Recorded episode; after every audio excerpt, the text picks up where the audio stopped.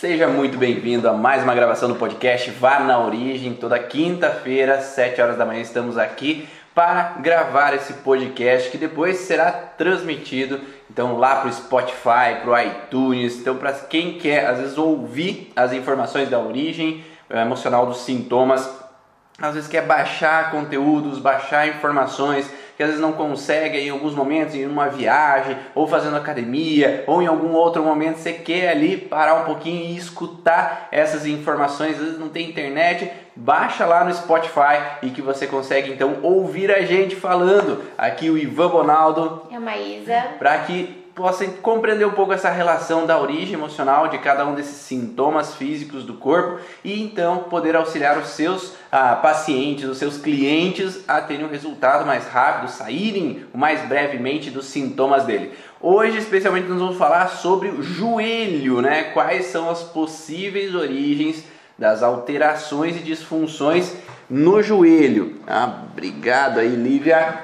Então, nós vamos entrar aí nesse mundo do joelho, de quais podem ser as vivências, quais podem ser alterações, porque nós temos dentro do joelho vários tecidos, né? Nós temos ligamento, nós temos ali o menisco, nós temos a cartilagem, nós temos vários contextos conflitivos diferentes, porque, como a gente sempre fala, cada um dos tecidos tem uma função diferente. E se eles têm uma função diferente, e nós vamos traduzir essa função de um conflito diferente também. Então, vamos falar um pouquinho sobre essas informações hoje. Tá dando para ouvir legal aí quem tá no YouTube, quem tá no Facebook, quem tá no Instagram, vai me falando aí se tá tudo OK. Bom dia a todos que estão entrando. Para a gente começar esse assunto que é bem interessante, né? Porque acaba tendo algumas situações frequentes e recorrentes, às vezes no consultório de pacientes com alguma lesão, alguma disfunção, alguma fragilidade. Lembrando sempre que a gente não pode negar de forma alguma um trauma físico, né? Às vezes o paciente ele pode ser um atleta que pode ter uma lesão, que pode ter um acidente, que pode ter uma queda, ou mesmo um profissional que às vezes teve uma lesão, uma ruptura, um acidente que foi traumático mas não necessariamente que foi algo emocional. Entretanto, quando nós temos um paciente que tem uma ruptura, tem uma lesão, que às vezes foi algo, como eles falam assim, algo bobo, né? Algo bobo, do nada. Tem, ah, eu, quando vi, torce, tive um torce de joelho e às vezes sozinho ali naquele momento, não foi algo que eu, eu realmente tive um, alguém que me bateu, alguém, um acidente realmente que não tive como às vezes evitar uma situação, mas foi algo que foi, às vezes, quando vi já estava no chão. E às vezes a pessoa diz, ah, já tive outros piores em outros momentos, ou está acontecendo muitas vezes e essa vez foi bem tranquilo, tranquilo não, né? Foi mais fraco, foi bobo, né? E aconteceu. Então a gente já fica com a pulguinha atrás da orelha que existe algo que não seja somente físico, né, para aquela pessoa. É, e esse emocional, às vezes por trás, ele pode sim, né? Algumas pessoas às vezes acabam não, não entendendo essa questão que não é porque tem uma alteração no ligamento, não é porque tem uma alteração muscular, não é porque tem um desgaste na cartilagem que não pode ser emocional. Enquanto nós estamos numa fase de estresse, há uma degradação desses tecidos, né? Quando nós falamos de menisco, quando falamos da cartilagem, quando nós falamos do ligamento, há uma degradação desse tecido quanto mais tempo eu permaneço nessa fase de estresse. Então, por isso que sim, podem encontrar fragilidades em exames radiológicos, em exames de ressonância, de tomografia, alterações, degradações nesses tecidos e não necessariamente é algo físico. Né? Então nós podemos ter algo físico, porque da mesma forma que andar de carro, né, mas quanto mais a gente anda de carro, vai desgastando o pneu, não vai? Então a gente vai desgastando de um lado, desgastando de outro, aí tem que fazer o alinhamento, balanceamento. Então às vezes a gente pode ter alterações ou lesões em outros, em pé, por exemplo, né? Ah, tive entorses de tornozelo e aí eu tive rupturas de ligamentos do tornozelo, eu tive o pé plano e tem uma alteração que faz com que eu possa produzir uma força para cima, né, no joelho, errada. Então eu posso ter os joelhos meio curvos de alguma forma, fazendo com que gere um desgaste mais propenso naquela região. Então daí é preciso fazer um alinhamento, digamos assim, utilizando então de um atendimento, às vezes de uma prática neurosensorial, de uma posturologia, para readequar esse equilíbrio e evitar com que isso possa levar a um desgaste que vá levar a problemas futuros. Então nós podemos ter outras informações que podem desencadear essa alteração e não ser necessariamente a causa no joelho. Então por isso que na hora de avaliar o paciente é preciso dar uma olhadinha no contorno ali, né? Como que tá ali toda essa estrutura, como que tá esse alinhamento ali daquele joelho para saber se realmente tem a ver com o joelho ou às vezes tem a ver com uma outra região. E quando a gente pensa nessa questão de que ah, eu vou desgastando com o tempo, Dizem que as pessoas mais velhas é normal ter esse tipo de problema. Talvez seja comum, muito mais comum em pessoas com mais idade, pelo fato do tempo que andou desgastando os pneus por aí. Então a gente vai tendo todo esse acúmulo de sensações, de emoções, de situações, conflitos né, na nossa vida, que pode estar sempre, como a gente já vem programado, para que em algum lugar do nosso corpo o sentido biológico seja um pouco mais forte né, dos nossos conflitos então, às vezes, a gente está realmente vivendo aquele desgaste sem perceber, e num dia que acontece uma dor, ou num dia que vai fazer um exame, algo até meio de rotina, você encontra aquele desgaste, você encontra e acha que o teu corpo produziu aquilo pela idade, pelo fato de você ter feito uma coisa ou outra, pelo um tombo de um dia, um acidente de outro. Não que não possa ser, mas ele passou a dar sinal às vezes naquele momento, porque realmente tinha algum aquele momento era crucial ali para que você pudesse estar mudando de fase, para que realmente acontecesse alguma coisa diferente dentro do teu conflito e enfim você vai começar a sentir. Mas a idade não é algo que bate martelo ali para algumas questões, porque a gente vê pessoas muito jovens, às vezes até crianças com questões de joelho, que você pensa, nossa, não tem motivo, isso deve ser congênito, ou é porque se bate demais, é porque cai demais, ou hereditário. Pode ser nesse contexto transgeracional hereditário, um conflito que já venha com essa criança, né, pré-programado, mas a gente precisa olhar sempre para isso. Não é, não tem nada físico, não tem nada muito é, real ali, visível, mas o emocional está ali atrás e está agindo, o desgaste está sendo contínuo. E mesmo quando nós encontramos, falando em criança, aquele transtorno do crescimento, né, as dores do crescimento, muitas vezes tem algo por detrás dessas dores do crescimento. Senão, toda criança que cresce teria que ter dor. Uhum. Né? E isso faz com que a gente observe um pouco mais por que, que aquela criança especificamente está tendo essa disfunção, está tendo essa alteração naquele determinado momento de vida dela. E geralmente há algo por trás que é preciso, às vezes, se restabelecer, melhorar e fazer com que a coisa flua de uma maneira melhor. Quando nós vamos ver esses pacientes que estão com essa disfunção de joelho, um dos primeiros contextos que às vezes se fala dentro, principalmente das leis biológicas, o Dr. Hammer ele coloca no livro dele que o primeiro princípio é uma autodesvalorização, uma incapacidade esportiva. Por que essa desvalorização, incapacidade esportiva? Porque o joelho em muitos dos esportes ele é utilizado como ferramenta. Às vezes eu vou utilizar o joelho para ter um impulso para saltar, né? Então ele vai ter que ser dobrado ali para que eu tenha um impulso para saltar no vôlei, ou mesmo em uma, um salto à distância, ou em alguma atividade como prática de balé, uma ginástica. Então eu preciso ter esse movimento adequado para que eu possa atingir meu objetivo. E esse joelho ele precisa estar coordenado nesse movimento para que isso aconteça da melhor forma possível. Agora, se o paciente ele vai entrar em disfunção quando nesse momento? Quando ele sentir que esse movimento não está coordenado, principalmente uma autodesvalorização com relação ao joelho não estar funcionando de maneira adequada. Então, eu, esse joelho não está capaz, esse joelho não está dando conta, ele não está fazendo o serviço dele, ou ele não está suportando a carga quanto deveria. E isso muitas vezes acontece em atletas, por exemplo, que ah, eu corria 20 quilômetros, eu corria 10 quilômetros antigamente quando eu era solteiro. Né? Eu corria lá 10 quilômetros, 20 quilômetros, daí eu casei, tive filhos, daí eu tive que dar uma parada na corrida. Agora, quando eu volto a correr, eu não tô com o mesmo pique.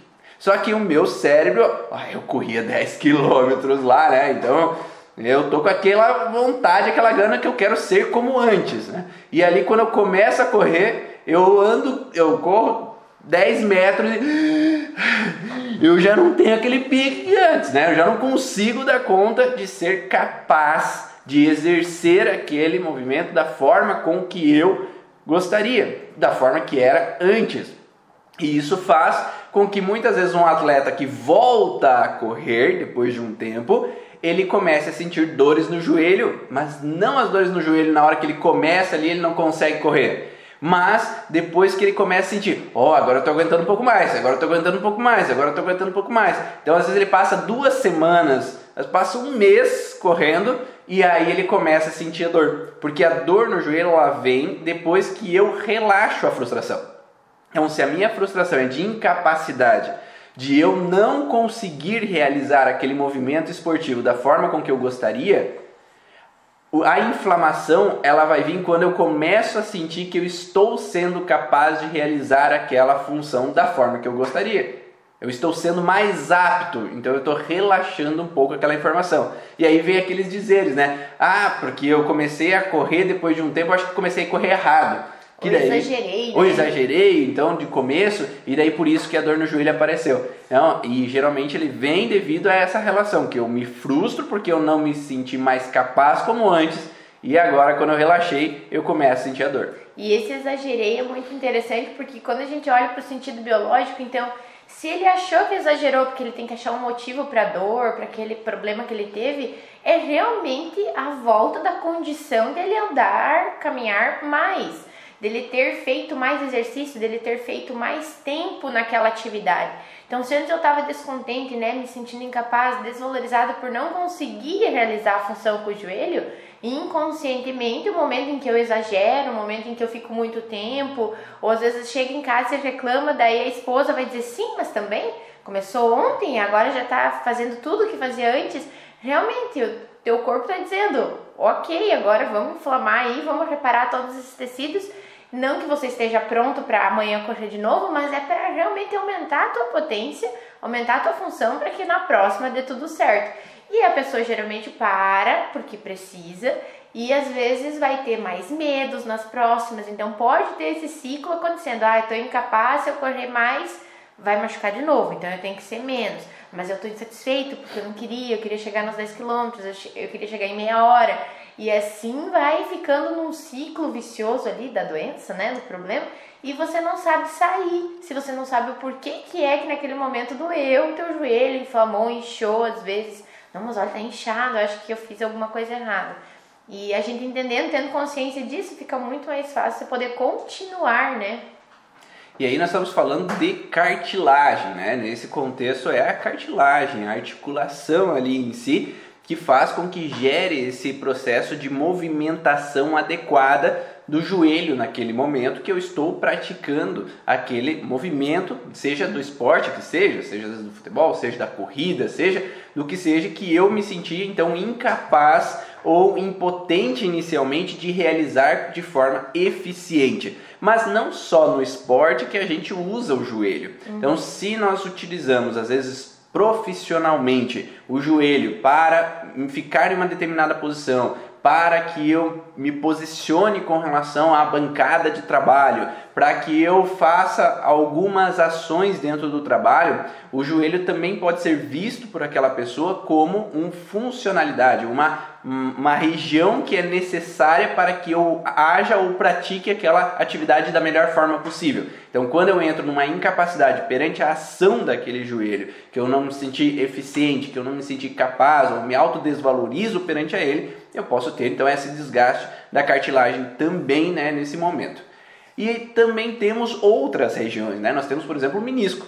O menisco ele fica entre então a articulação, então entre a tíbia, né, o osso da tíbia, e a parte do fêmur, né? então a parte distal do fêmur e a parte proximal da tíbia. Então esse menisco ele vai ficar no meio para amortecer esse movimento do joelho. Então eu preciso ter um amortecimento para que, se eu imagine todo o peso do meu corpo em cima de um osso. Né? Então se eu ficar com todo esse peso roçando ali, vai desgastar, né? Eu vou gerar um processo de desgaste ali automático. Então eu preciso de algo mais macio, digamos assim, para que esse impacto seja amortecido. né? como eu vou correr, eu vou pular. Então eu tenho que amortecer esse impacto para que eu não gere um desgaste, uma disfunção na região óssea. Então por isso que esse menisco tem essa função. Então ele surgiu por isso, surgiu para amortecer. Então se a função do menisco é amortecer o movimento do joelho, e qual que é o movimento do joelho? De eu flexionar e estender o joelho, certo? Então, se é para essa função que o menisco foi feito, quando nós transcrevemos essa informação para o simbólico, nós vamos pensar que se eu estou vivendo uma situação que eu tenho dificuldade em amortecer, então é a função do menisco. Então é como se eu não me sinto capaz de amortecer uma situação perante a ter que me submeter, é ter que dobrar o joelho. Né? Simbolicamente não se tem muito essa, essa característica, né? que quando eu me ajoelho a uma pessoa é como se eu aceito aquilo que ela está dizendo. Né? No mundo animal é bem assim. Se tu vê um, grupo de lobos e um lobo tinha sido expulso do bando, mas ele quer ficar nesse bando, ele vai se, se arrastar, né? rastejar até o lobo alfa para mostrar submissão para que eu possa ser aceito de novo no grupo. Então, ou seja, eu me abaixo, me curvo, me ajoelho, me arrasto para que ele possa dizer: Ó, oh, eu sou submisso a você e eu aceito o que você quer. Então, se dentro de uma situação, por exemplo, familiar, para que eu possa permanecer dentro dessa família, eu quero amortecer o impacto das críticas, me submetendo a essa situação, para que eu possa ser aceito a esse grupo, às vezes se eu não consigo, é duro demais para mim amortecer, é duro demais para mim me submeter a essa situação, eu acabo entrando em um desgaste nessa região.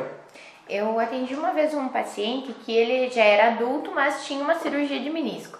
E a gente foi conversando sobre a história e ele viveu muito na infância ter que amortecer a situação de a mãe viver junto com a sogra, né? Então a avó, uma pessoa que ele sempre relatou, colocou como uma pessoa muito querida para ele, uhum. muito legal, mas ele já dizia, ela foi muito ruim para minha mãe. E elas viviam muito próximas por um período da vida. Então a mãe foi viver lá próximo da avó e ele era uma criança. Ficou vários anos, 9, 10 anos lá vivendo e ele disse a gente estava sempre tentando cuidar da mãe, cuidar da avó, ele era uma criança. Quando eles voltaram, foram para outro lugar, foram mudaram de casa, logo em seguida ele era adolescente, ele rompeu então esse menisco. E agora não era mais uma queixa dele, mas a gente começa a entender que aquela criança precisava estar nesse contexto de amortecer uma relação de outras duas pessoas importantes para ele. Então, às vezes ele se submetia a escutar coisas ruins ali da avó, né? porque ele não queria ofender a avó. Também escutava coisas que a mãe falava da avó e ele precisava estar tá sempre contornando a situação, porque ele gostava muito das duas, né? Ama a mãe, mas ele gosta muito da avó, ele ama a avó. Então tinha toda essa questão de amortecimento já desde a infância. E o momento em que ele sai da situação, ele vai tendo essa, esse desgaste, provavelmente que já vinha acontecendo, e enfim, o rompimento precisou até de uma cirurgia bem cedo na vida. Ou mesmo aquela mulher que o marido age de formas que ela não gosta com os filhos, uhum. e aí eu tenho quero sempre amortecer o problema. Não, não age assim, não precisa brigar assim, não precisa bater. Então eu tento amortecer a ação do esposo para com os filhos, eu quero amortecer, mas às vezes eu tenho que me submeter a uma situação que não é do jeito que eu gostaria, uma forma de tratar os filhos que não é da forma que eu gostaria, um jeito de criar que não é da forma que eu gostaria. Então eu amorteço, amorteço, amorteço, e aí enquanto eu estou no amortecer, mas não está sendo eficiente, porque ainda está acontecendo coisas que eu não gosto, eu acabo tendo uma degradação do tecido menisco. Então eu vou ter uma degradação, eu vou ter uma alteração enquanto eu permaneço no processo de ter que me submeter junto a uma sensação de incapacidade de amortecer o problema. Porque às vezes lá na infância eu vi o meu pai agindo com a minha mãe e eu não podia amortecer. Agora eu vejo o meu esposo agindo com a minha, meus filhos, ou minha esposa agindo com meus filhos, e eu não consigo amortecer esse impacto e eu acabo tendo que ceder à situação. Tá fazendo sentido para vocês? Vão me dando feedback aí se tá fazendo sentido, se caiu alguma ficha, se conseguiu relacionar com algum paciente de vocês para ver se está fazendo sentido também com o histórico que vocês passaram ou que os seus pacientes passam também. E sobre o menisco também uma informação que estudando, vendo sobre a anatomia, fisiologia do menisco, uma palavra que me chamou a atenção era que o menisco ele dá encaixe perfeito à articulação, para que aumente ou fique mais confortável nessa essa área de contato de duas de dois ossos, né, que formam essa articulação. O joelho ali ele está sempre num movimento repetitivo, digamos assim, né? Ele é diferente do ombro, por exemplo, que tem um movimento um pouco mais amplo para várias direções. Então é como se o, se o menisco ele trouxesse esse encaixe perfeito. Então você precisa estar tá sempre encaixando as coisas, colocando aquilo de uma forma mais confortável, com, uma, com um contato mais agradável ali, né, de um osso no outro. Então, quando a pessoa se torna dessa forma, tendo que estar tá sempre amortecendo, tendo que dar esse encaixe perfeito, às vezes, e não consegue, porque depende de outras pessoas, tem uma relação externa, uma questão que às vezes depende de dinheiro ou depende de condições que você não tem, você está sempre tentando e não conseguindo. A incapacidade, a autodesvalorização de eu não fazer minha função, tá aí, né? Então, aquela pessoa que quer deixar tudo muito ajeitadinho, às vezes sofre com o joelho também. E é uma estabilidade, né? Ele tem que estar estável para fazer esse movimento da forma adequada e correta. Então, olhando todos esses contextos, nós podemos perceber que o joelho, quando ele está no prumo, quando a gente está no prumo na nossa vida, quando a gente está as coisas fluindo da forma que a gente gostaria, a nossa capacidade de, de física mesmo, de dar conta das coisas, de realizar as coisas está fluindo, a tendência é que tudo está indo bem. Né? Ah, agora, quando eu passo por uma fase ativa de estresse permanente, então nós falamos do menisco de amortecer. Então o menisco tem a função de amortecer. Agora, a cartilagem que vai dar artrose foi a informação anterior que nós falamos, que é essa sensação de incapacidade em realizar uma função da forma adequada. Então eu não estou conseguindo realizar a função de uma atividade, de realizar uma capacidade física em dar conta de uma situação ou uma sensação de ter que me curvar, me submeter constantemente a uma pessoa que eu não aceito. Então eu tive que me rastejar, eu tenho que ceder, eu tenho que me curvar, e eu não posso dizer nunca não. Eu não posso às vezes, eu tenho que dizer sim, amém para tudo, e eu tenho que me submeter profundamente a uma atitude, uma ação, a uma vida que não é às vezes da forma que eu gostaria. Então se eu me frustro por essa incapacidade física de realizar as coisas da forma que eu gostaria, eu tendo a ter uma fragilidade na articulação do joelho, porque eu cedo, cedo, cedo, cedo, né? e uma hora o corpo vai falar assim: para, né? Porque tá fazendo mal para você, tu só se frustra por ceder, e aí eu não consigo mais dobrar. Então é como se simbolicamente o corpo te mostrasse: ó, isso, dobrar, faz com que você sofra. Pare de dobrar, porque dobrar dói. Né? Então fica reta aí e para de ceder. Então chega uma hora que a artrose fica tão intensa que eu não cedo mais na parte física, uhum. mas com uma intenção de parte emocional, para que eu comece a confrontar um pouco mais, comece a dizer meus nãos um pouco mais, comece a reagir um pouco mais com relação às situações. Fez sentido aí para vocês essa relação? É, então nós temos esse contexto, mas a gente não pode negar também que uma alteração de ligamento cruzado do joelho, então nós temos um desgaste do ligamento cruzado e o ligamento cruzado do joelho é o que estabiliza o joelho. Então o ligamento cruzado anterior, cruzado posterior, ele vai manter o joelho no lugar e fazer com que esse movimento se torne adequado. Agora, se há por um acidente, por uma queda, um uma um desgaste, assim, uma frouxidão do ligamento cruzado, esse movimento vai se tornar um pouco mais amplo e vai fazer com que possa ter fisicamente uma disfunção né, na cartilagem. Porque aí eu vou roçar mais fortemente, vai ter um deslocamento a mais e um roçar a mais do joelho, né, provocando às vezes talidos, provocando sintomas, né, os barulhinhos ali no joelho. E aí pode ter um desgaste físico também.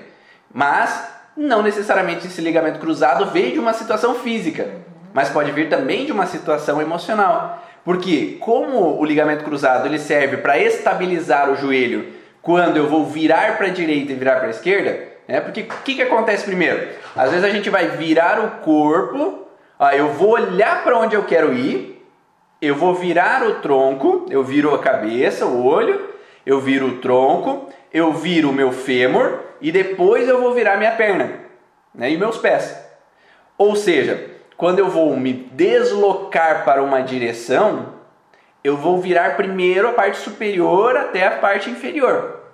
Agora, se eu estou dividido sobre dois planos, ou seja, eu quero virar para cá, mas eu tenho que ficar aqui, eu quero tomar essa direção, mas eu não posso porque eu tenho outro compromisso aqui, aí eu posso ter um uma torção, ou posso ter uma alteração e um desgaste, onde uma parte do meu corpo quer ir para um lado e outra parte quer ir para o outro.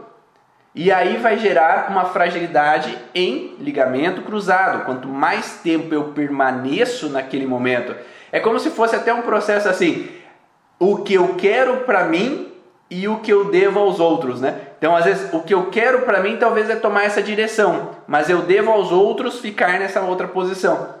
O que eu quero para mim é outro trabalho, mas eu preciso manter minha família ficando no trabalho que eu estou. O que eu quero é viver um grande amor, mas perante meus filhos eu tenho que ficar nesse casamento. Então é como se fosse uma divisão entre escolhas ali que eu tenho que fazer. Então eu estou dividido sobre planos e aí esse ligamento cruzado que dá essa estabilidade no joelho com relação a direcionamento que eu vou ter, ele entra numa fragilidade. E quanto mais tempo eu permaneço, mais ele se desgasta, causando uma frouxidão. É como se fosse um elástico, né? O tempo todo sendo tracionado, tracionado, tracionado. Ele foi feito para segurar as extremidades mais próximas, para manter algo mais firme. Mas se eu ficar o tempo inteiro laceando ele, puxando, né, as extremidades, ele vai ter um momento que ele vai cansar por esse desgaste das fibras ali do elástico, das fibras do ligamento, e eu vou estar tá deixando ele mais grande no momento em que eu precisar da estabilidade, ele vai estar tá frouxo.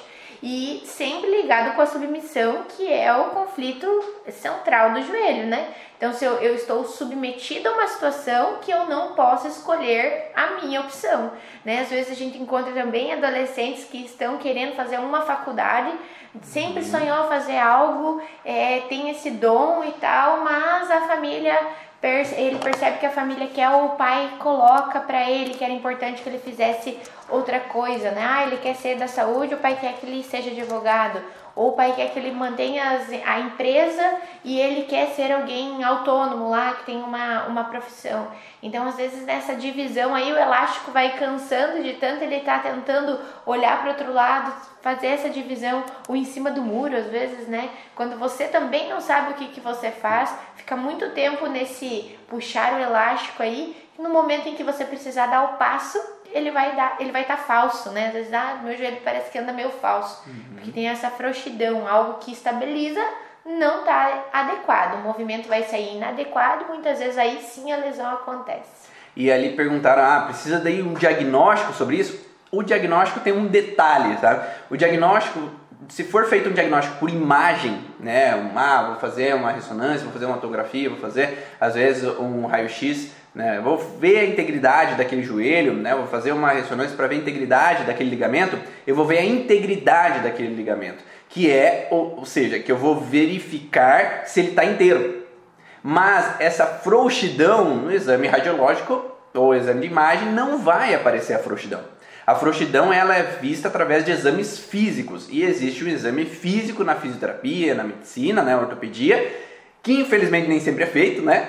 Que é o exame de Lachman, é o teste de Lachman, é tracionar a parte da tíbia para ver se tem uma frouxidão nesse deslocamento desse ligamento cruzado.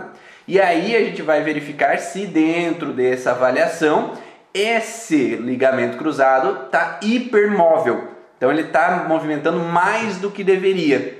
E aí eu consigo saber então se há uma disfunção nesse, nesse, nesse ligamento nesse determinado momento. Então por isso que temos que entender essa relação para saber que no exame, né, o exame de imagem não vai aparecer se tem só frouxidão, vai aparecer se houve ruptura. Então aí, ah, ele teve entorse e rompeu parcialmente. rompeu totalmente o ligamento cruzado, aí eu consigo verificar no exame de imagem. Mas quando tem uma frouxidão, que tem esses estalidos, que tem ali aquele processo de desgaste por causa dessa frouxidão, às vezes daí um fisioterapeuta que vai avaliar principalmente esse teste, e nem todo fisioterapeuta né, avalia, mas geralmente se vai avaliar nesse contexto, para verificar então essa hipermobilidade e aí trabalhar para que tenha um fortalecimento muscular ou que a gente possa trabalhar se houve um contexto emocional sobre a situação emocional que aconteceu para restabelecer esse ligamento e voltar a uma normalidade daquele movimento do joelho.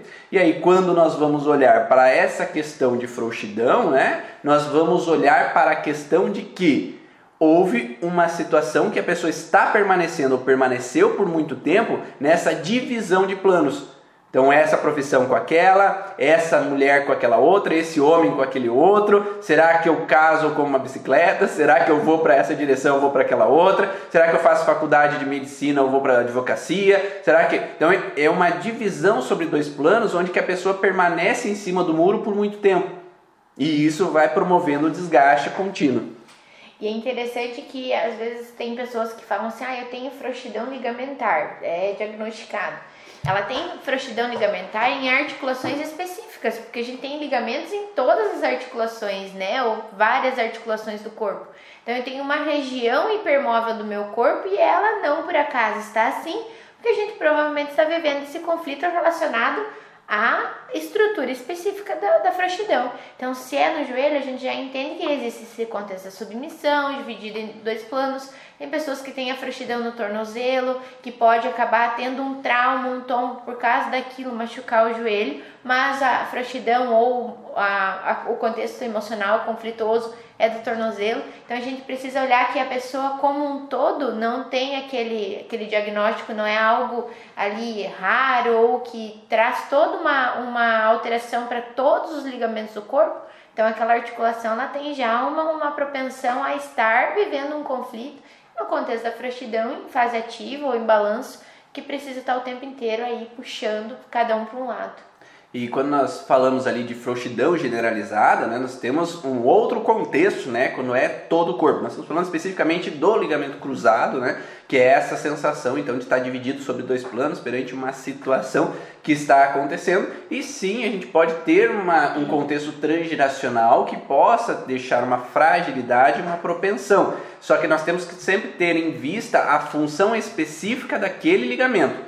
Então, se nós estamos falando de estar dividido sobre dois planos, nós estamos falando de conflito transgeracional, de estar dividido sobre dois planos. Nós não estamos falando de outro conflito. Né? Então, o que meu avô passou quando veio para o Brasil é que ele queria ficar com a família, mas ele teve que vir para o Brasil. Então, ele estava dividido sobre duas histórias, duas vivências. Né? Então, ele deixou coisas para lá e teve que vir para o Brasil. Ou que meu pai, é, a vida inteira, ele queria trabalhar com agricultura, mas tinha dificuldades lá com a terra e foi trabalhar com outra coisa. Então ele estava sempre dividido entre dois planos. Ou meu, minha avó, ela tinha um grande amor na vida dela na adolescência que ela não pôde ficar e teve que casar com outro homem depois. Então eu estava dividida sobre dois homens. Né? Então duas estruturas. Né? Eu via aquele homem, a vida inteira aquele homem foi o idealizado, mas eu tinha que estar com outro homem. Ou estou dividido entre o pai e a mãe. Então o pai e a mãe estão no perigo de divórcio e eu estou dividido em com quem que eu vou ficar. Se eu vou ficar com o pai ou vou ficar com a mãe. Então são duas estruturas da minha vida, da minha história, da minha vivência, dois suportes que eu tenho e eu não sei em que plano andar. Se eu vou para a direita ou se eu vou para a esquerda, se eu vou com esse ou se eu vou com aquele. Então a gente sempre vai olhar nesse sentido específico, tá? Então enquanto eu permaneço em cima do muro sem saber qual é a direção, ou mesmo assim eu escolhi, mas eu ainda estou frustrado porque eu podia ter ficado com o outro, eu estou de uma certa forma ainda em cima do muro a uma situação e não está bem resolvido ou pleno aquela situação e faz com que a pessoa tenda a permanecer naquele sintoma, naquela disfunção. É interessante que quando a gente está nessa questão da fase ativa, geralmente a gente não tem sintomas, né? Então você está ali precisando tomar essa decisão, no caso tanto do menisco de amortecer, tanto na questão do ligamento ou de uma articulação mesmo, artrose, se estabilizando, você geralmente não tem um sintoma grande, é algo que não te chama atenção. E geralmente quando há uma dor, uma inflamação, a gente já está no processo de reparação. E é onde a gente vê de novo que é como se o sintoma tivesse causado algo ruim para você, ou que aquele exercício, aquela função, aquilo que realmente está doendo é o problema. E agora a gente entende que nessa questão desses tecidos do mesoderma, a gente vê que a inflamação, a dor, os, as piores dores, os piores sintomas, eles vêm quando a gente está relaxando, quando enfim o nosso problema acabou, o nosso problema emocional, né, foi passando ou foi amenizado. Então a gente precisa olhar para isso para que com a consciência a gente possa retomar algumas coisas ou atividades nesse contexto, até mesmo de atividade física ou de um trabalho, porque às vezes você depende do joelho para trabalhar. Alguém precisa subir num caminhão, alguém que precisa trabalhar numa escada, que tem que estar constantemente subindo e descendo, né, uma escada.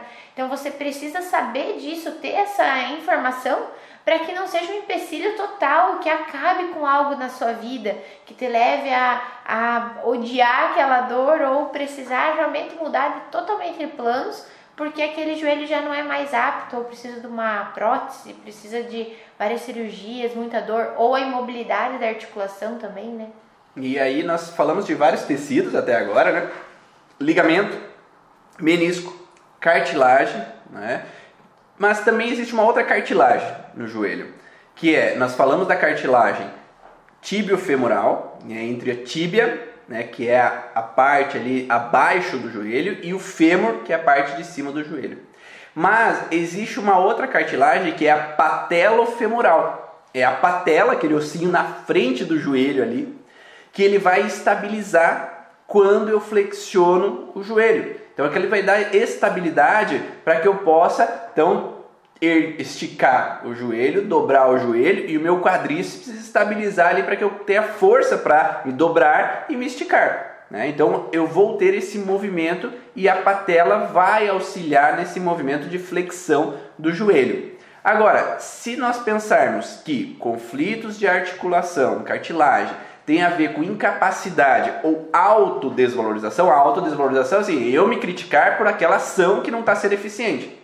E qual que é a ação que não está sendo eficiente ou que não era do jeito que eu gostaria? É a ação de me dobrar. Então, se eu tenho que me ajoelhar, é porque eu não queria bem me ajoelhar. Né? Então, às vezes, eu não queria me ajoelhar, eu queria me manter ereto. Eu queria me manter de pé a uma situação. E quando nós vemos conflitos muito mais intensos, como por exemplo uh, o deslocamento de patela, situações que são mais intensas, porque aí o ligamentozinho ali patelar ele entrou em disfunção e aí ele não está mantendo, estabilizando aquela patela no lugar, aí nós vimos um desgaste mais aprofundado. Então é um desgaste mais a longo prazo que veio de uma fragilidade. E muitas vezes essa fragilidade não é necessariamente da pessoa, a não ser que ela viveu um grande transtorno. Muitas vezes ela vem de uma fragilidade transgeracional e aí com o passar da vida dela ela traz uma informação que vai dar uma propensão a essa estabilidade ligamentar ser rompida. Porque lembra fase ativa de estresse constante faz com que tenha degradação daquele tecido. Então o ligamento ele vai rompendo. Né? Principalmente se eu faço uma prática esportiva. Então eu fragilizo, fragilizo, fragilizo aquele ligamento pela fase ativa de estresse, e aí pelo estresse físico mesmo da atividade física, do salto, da corrida, eu posso ir quebrando as fibras do ligamento, fazendo com que se torne hipomóvel, hipermóvel, desculpa. Hipomóvel é diminuição de movimento. Hipermóvel, aumento do movimento daquela articulação. Nesse sentido, quando nós pensamos que houve um desgaste na cartilagem da patela, nós estamos numa situação que esse movimento de flexão do joelho ele não está sendo agradável. E simbolicamente, ou vamos colocar no contexto real primeiro.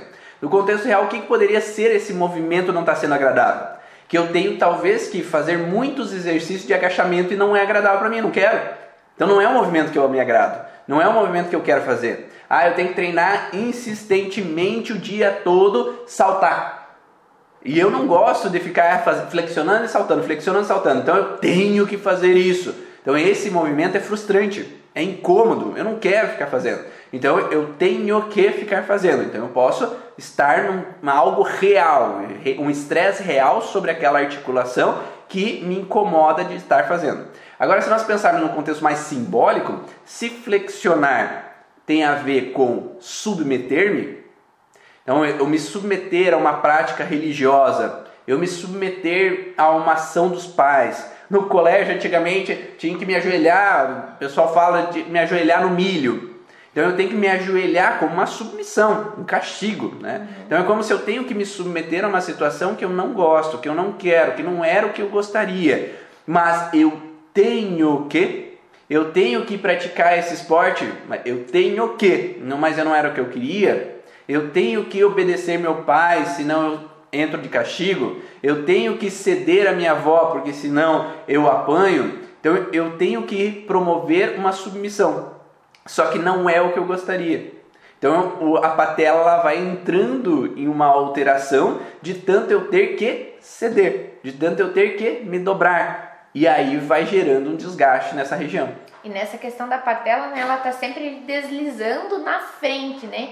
Então é como se ela tivesse mesmo nessa condição de ter que fazer algo antes que eu leve o castigo antes, porque quando às vezes a gente tem é, uma função que a gente não quer fazer, muitas vezes eu me submeto para que eu evite outras coisas acontecerem ou se o treinador lá diz, ó, oh, você não tá bem, você quer fazer musculação, você não tá bem com essa coxa aí, você tem que fazer o agachamento mas às vezes não era uma vontade minha ou para que eu não te tenha aqui, ó, você tem risco de lesão nesse quadríceps por causa de outra coisa. Então eu preciso colocar isso em função, preciso fazer esse movimento, preciso fortalecer melhor, fazer um movimento que eu não gosto.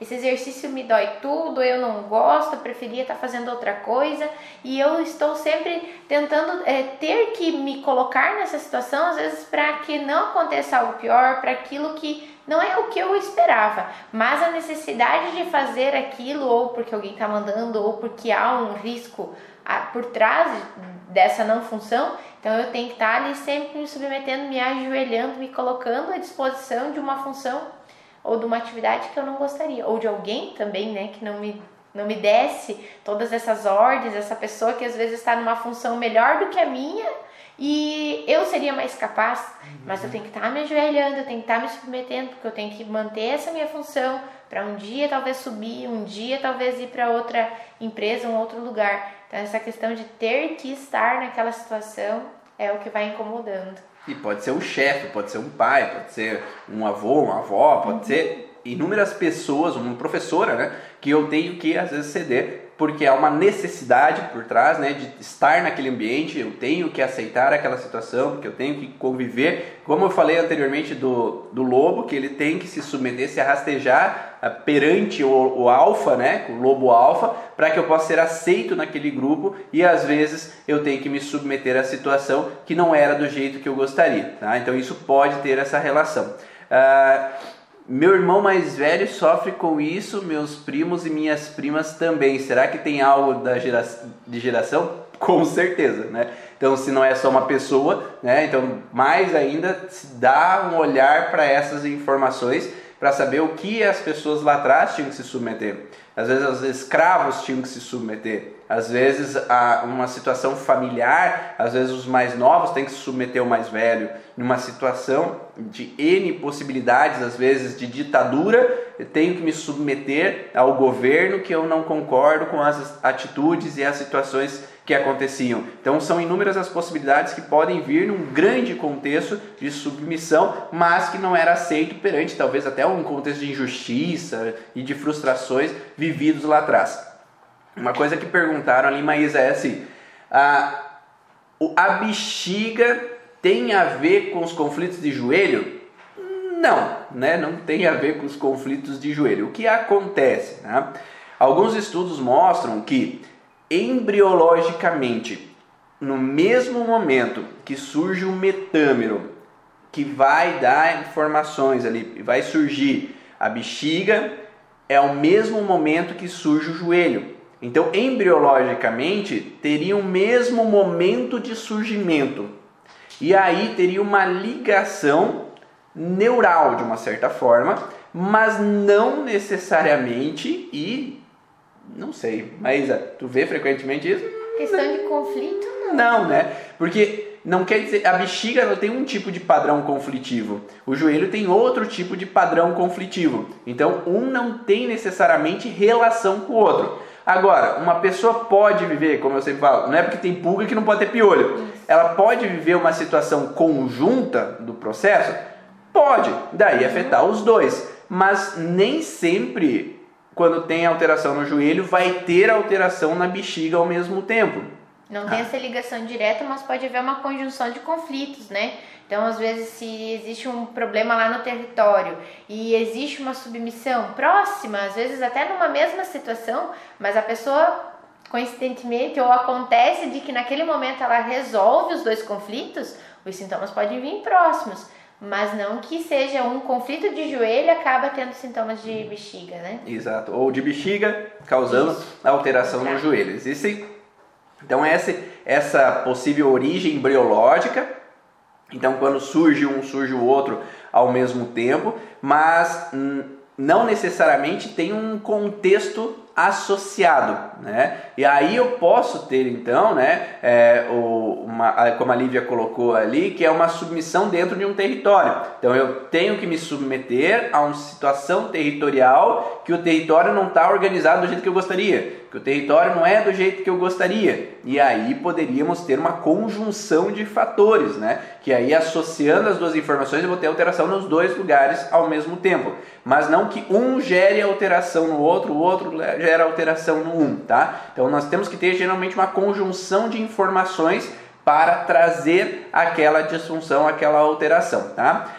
Espero que tenham gostado dessas informações, essa pincelada aí sobre o conjunto desses tecidos, dessas regiões do joelho que possam trazer então uma fragilidade devido a contextos emocionais específicos. E como vocês viram, é o mesmo lugar, mas existem especificidades diferentes devido a se é um ligamento, se é a cartilagem, se é o menisco, se é a cartilagem de um jeito, se é a cartilagem do outro. Então existem diferentes possibilidades de trazerem alterações no joelho, e aí quando nós entendemos a função de cada uma dessas regiões, nós podemos traduzir assim com relação ao sintoma ou à emoção que gerou o sintoma para o paciente.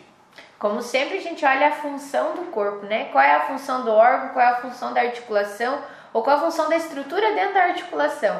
Então, isso que faz toda a diferença, os detalhes, essa consciência e coerência da informação com o sintoma, né? E estamos aí para o que precisar. Dentro do curso Origens a gente aprende tudo isso também, né? Então, se vocês querem aprofundar um pouco mais, vem para o curso Origens para a gente poder conhecer um pouco mais cada parte do corpo, cada tecido, quais são as relações e também como é possível ressignificar esses conflitos para que o paciente possa sair dessas disfunção, dessa fragilidade, ter uma qualidade de vida cada vez melhor. E quando nós fazemos sempre as lives aqui, nós pedimos uma troca, né? Então nós damos aqui essas informações. Se vocês gostaram, se viram que fez sentido, se ajudou para você, compartilha com outros profissionais que você acha que possam agregar também esse entendimento, que possam auxiliar a entender essas informações para que eles possam auxiliar os seus pacientes ou mesmo pessoas que você goste e vê que tem essas alterações e que querem às vezes compreender um pouquinho o porquê dessas alterações e faz um print da tela e compartilha lá nos stories e mostra ali o que, que você gostou, qual é a informação, ou simplesmente compartilha lá para que outras pessoas possam saber que essas informações foram interessantes para você e que podem ser interessantes para ela também.